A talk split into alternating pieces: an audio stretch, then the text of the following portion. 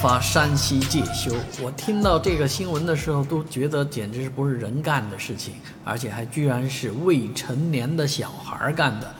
啊，一段小男孩被逼吃粪便的视频在社交平台引发热议。啊，据这个山西介休警方发布，啊，本案系三名未成年人欺凌一名未成年人。啊，警方对施害方监护人严厉批评教育，责责令严加管教并赔礼道歉。目前双方家长已达成和解。那和解的情况是什么呢？就是赔了四万五千块钱。啊，四万五千块钱把这一件霸凌事件解决了。啊，这个警方的处置是否得当？啊，已经在网上引起了。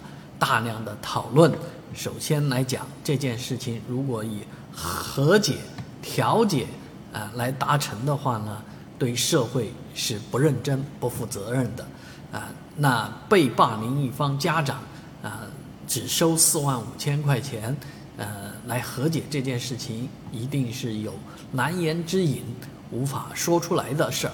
目前小孩儿被逼吃粪的这个小孩儿呢，也是。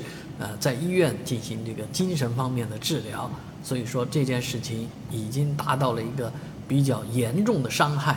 那所以媒体现在正在啊，请介休警方来回应公众的关切啊，告诉大家一下这个和解是怎么达成的啊，这里面还有什么猫腻，有没有其他的原因考虑，是否对这件事情在社会上造成的影响？我相信，不仅是在中国了，在全世界造成的影响都是相当巨大的。